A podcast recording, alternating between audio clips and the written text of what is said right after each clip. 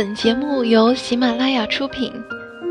Some kind of touching emotion，有一种思念触动心扉。Little compliments mean so much to me sometimes.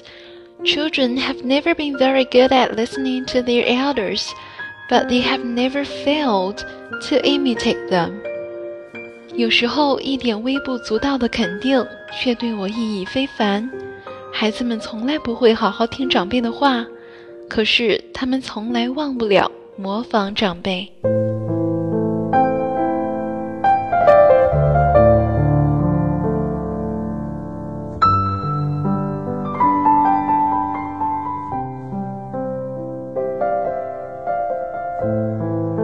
本节目由喜马拉雅出品，更多精彩内容请关注英语主播 Lily。Winston Churchill to his daughter. My darling Mary, many happy returns of the day. This should reach you on your birthday the 15th. But if it comes earlier or later, it carries with it the fondest love of your father.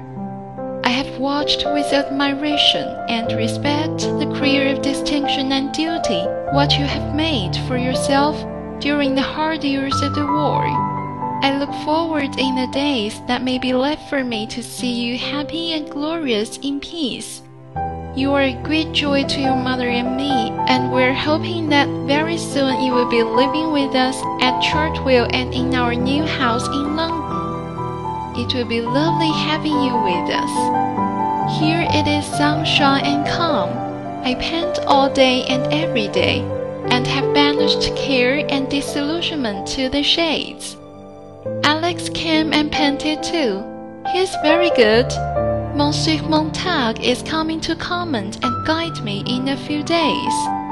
I have three nice pictures so far, and am now off to seek for another. Sarah is writing you herself. With all my affection, your loving father, Winston Churchill.